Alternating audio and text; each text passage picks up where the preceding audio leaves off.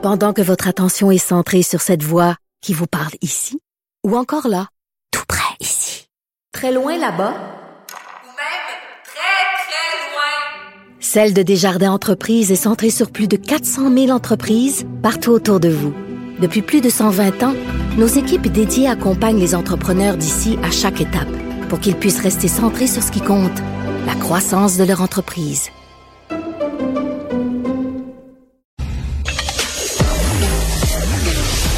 Vous écoutez Du Trisac. Cube Radio. Benoît Barbeau est avec nous. Il est virologue et prof au département des sciences biologiques de l'Université du Québec à Montréal. Monsieur Barbeau, bonjour.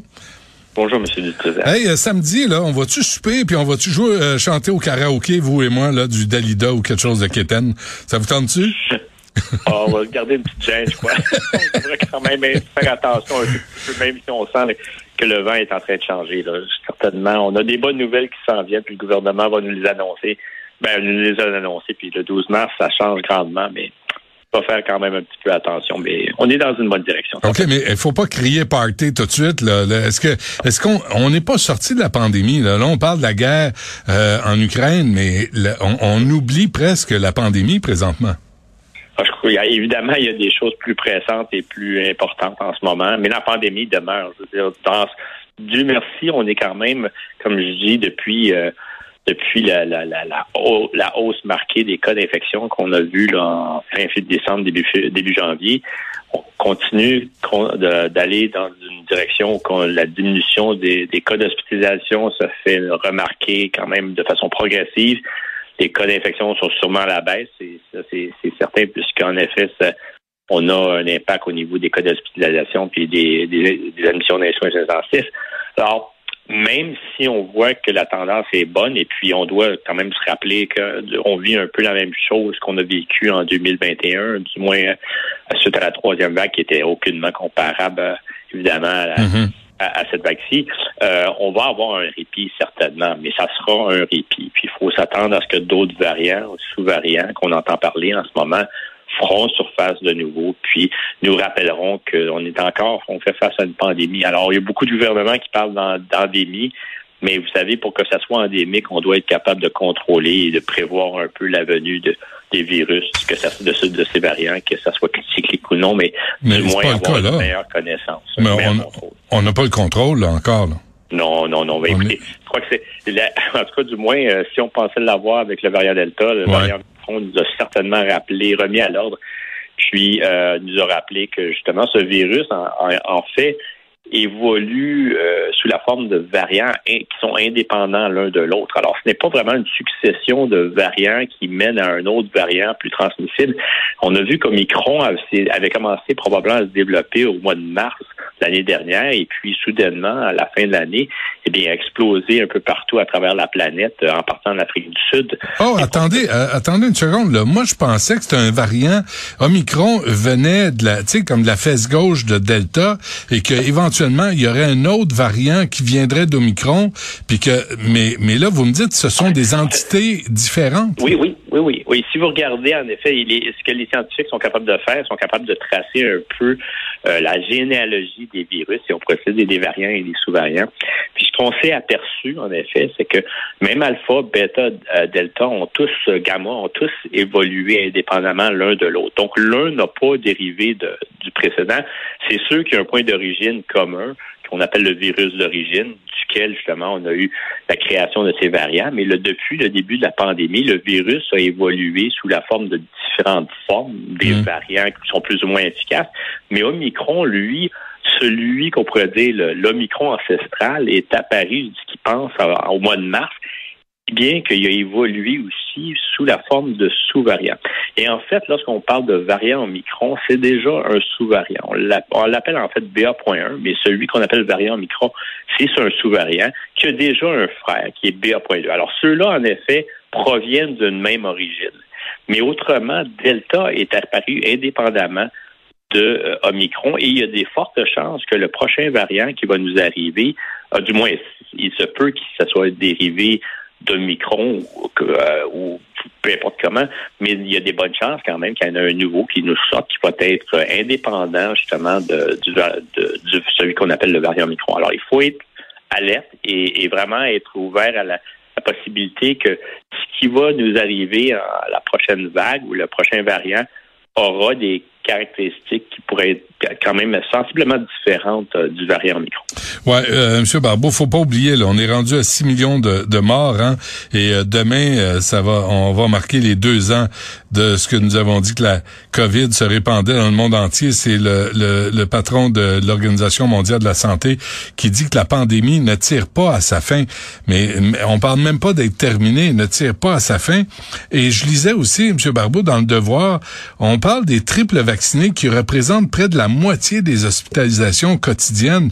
Et là, vraiment, là, j'arrive plus à m'y retrouver. Comment, après avoir eu un triple, un triple vaccin, trois fois le vaccin, on se ramasse quand même à, l'hôpital? Écoutez, il y a quand même une grande proportion de ceux qui sont encore à l'hôpital qui sont euh, non vaccinés. Alors, l'autre point, c'est que ces vaccins-là ne sont pas 100% efficaces.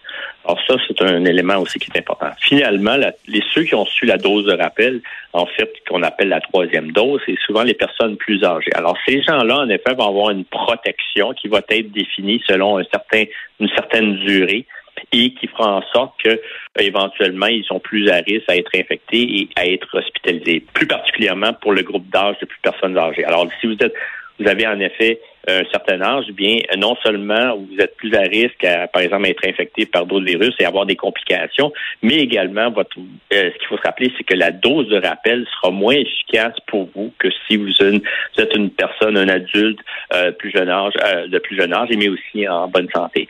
C'est pour ça qu'on entend parler de la fameuse dose de rappel numéro 2 ou la quatrième dose qui hmm. pourrait être administrée à certaines personnes plus vulnérables. Alors, ça demeure encore des personnes vulnérables. Et rappelons-nous aussi que le vaccin qu'on utilise est à l'image du virus d'origine. Alors, comme je vous ai mentionné, on fait face à un variant micron qui a évolué depuis mars 2021, depuis son ancêtre, et qui a changé substantiellement.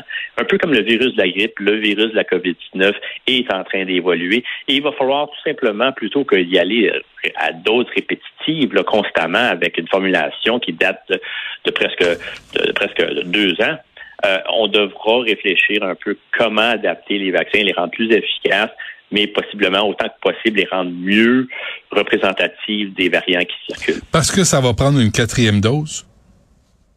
Il se peut que cette quatrième dose soit surtout euh, disponible pour les personnes plus vulnérables, donc les personnes immunosupprimées, possiblement les personnes plus âgées, mais encore là, vous savez, moi, Israël l'a démontré qu'au niveau de la population générale, une quatrième dose, la deuxième dose de rappel a une, un impact mineur. Ben, c'est-à-dire va aider pendant quelques semaines, mais vraiment la, valeur ajoutée à l'ensemble de la population n'est pas là. Alors, il faut vraiment okay, mais, euh, d'autres options. Question quiz pour vous, M. Barbeau, avant qu'on se quitte. Là, vaut-il mieux avoir eu la COVID en termes de protection là, contre le, virus que d'avoir été vacciné euh, triple dose?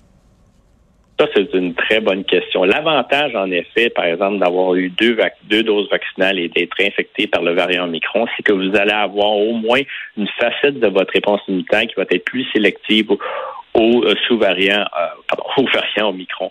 Euh, N'empêche que ce qu'on sait, c'est qu'avec les deux doses et la dose de rappel, l'efficacité demeure. Mais encore là, comme je vous dis, il y a des bonnes chances qu'en effet, vous avez peut-être un avantage, un petit avantage de plus hmm. lorsque vous êtes infecté, parce que vous allez chercher ce, petit ajout qui est plus euh, spécifique au variant Omicron. Et comme je me rappelle, la troisième dose, la dose de rappel que vous recevez est encore spécifique au virus d'origine. OK. Euh, je, vraiment, je m'étire, M. Barbeau, mais dans le New York Times, le New York Post, on dit que finalement, il y a une nouvelle étude euh, de l'Université de l'Arizona qui confirme, confirmerait, disons, euh, que finalement, toute cette, crise-là, là, cette, euh, cette pandémie, a été causée à, à Wuhan en Chine dans un wet market en, en achetant des euh, en consommant euh, des animaux euh, sauvages on dit que ça a été c'est c'est ce qu'on dit le Wuhan Seafood Wholesale Market in late à la fin de 2019 et que la transmission du virus s'est faite de cette façon-là. Est-ce que ça, est-ce que c'est une information importante à avoir ou on s'en fout là deux ans plus tard? Non, non. Je crois que je, suis certain que la Chine est bien heureuse d'avoir une telle étude. Et puis aussi, ça rassure un peu pour se dire que euh, un peu ce qu'on s'attendait, euh, bien qu'il y avait toujours l'idée qu'il y avait l'hypothèse comme quoi qu'il aurait pu avoir une fuite d'un laboratoire, ce qui n'était pas complètement impossible, mais quand même, on, ce qu'on connaît avec les virus, c'est souvent la transmission de ce fait de façon zoonotique, donc une espèce animale à l'humain. Puis là, ça confirme en effet la même tendance qu'on a vue, donc les mêmes résultats qui ont été obtenus pour ce qu'on a découvert au niveau du SARS-CoV-1, du MERS-CoV. Il y a un animal qui était probablement, on ne connaît pas encore l'espèce animale, mais qui était une espèce transitoire entre la chauve-souris et l'humain qui a fait en sorte qu'il y a eu une, transmission zoonotique chez l'humain qui, d'après l'étude, aurait été faite, euh, qui aurait eu lieu à deux reprises au moins. Alors, c'est tout simplement un constat. C'est bien quand même d'avoir cette information-là. Comme ça, on va pouvoir, d'une certaine façon, mieux comprendre comment se, euh, continuer à comprendre comment cette transmission-là se fait des espèces animales chez l'humain. Et s'abstenir de soupes douteuses. Peut-être. Benoît Barbeau, virologue et prof à l'UCAM. Euh, gros merci à M. Barbeau. Puis, euh, ben écoutez, on va on va attendre la sixième vague euh, patiemment, là, puis on va s'y préparer. Hein? Certainement, oui. Ça marche. Merci. Salut.